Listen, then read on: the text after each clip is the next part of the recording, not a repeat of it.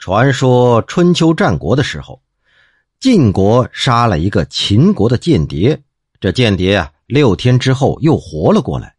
有人猜测，可能是勒死，或者是用棍棒打死的缘故，所以才能活过来。但没人知道复活以前是什么情况。注解经书啊，有题材的限制，并不能像写小说那样写的那么仔细。有一个佃户叫张天锡。死过去了七天，他母亲听到棺材中有敲击的声音，打开一看，这张天锡已经活过来了。问他死后都见到了什么，张天锡回答说：“什么也没看到啊，也不知道是过了七天，只是好像忽然间睡了过去，又忽然间醒了过来。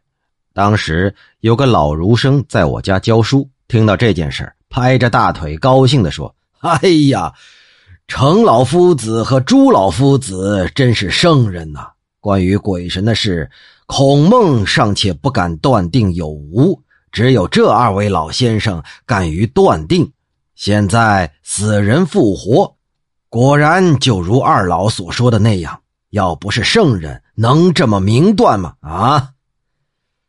我觉得呀，这张天锡是气息郁结，昏迷过去，不省人事罢了。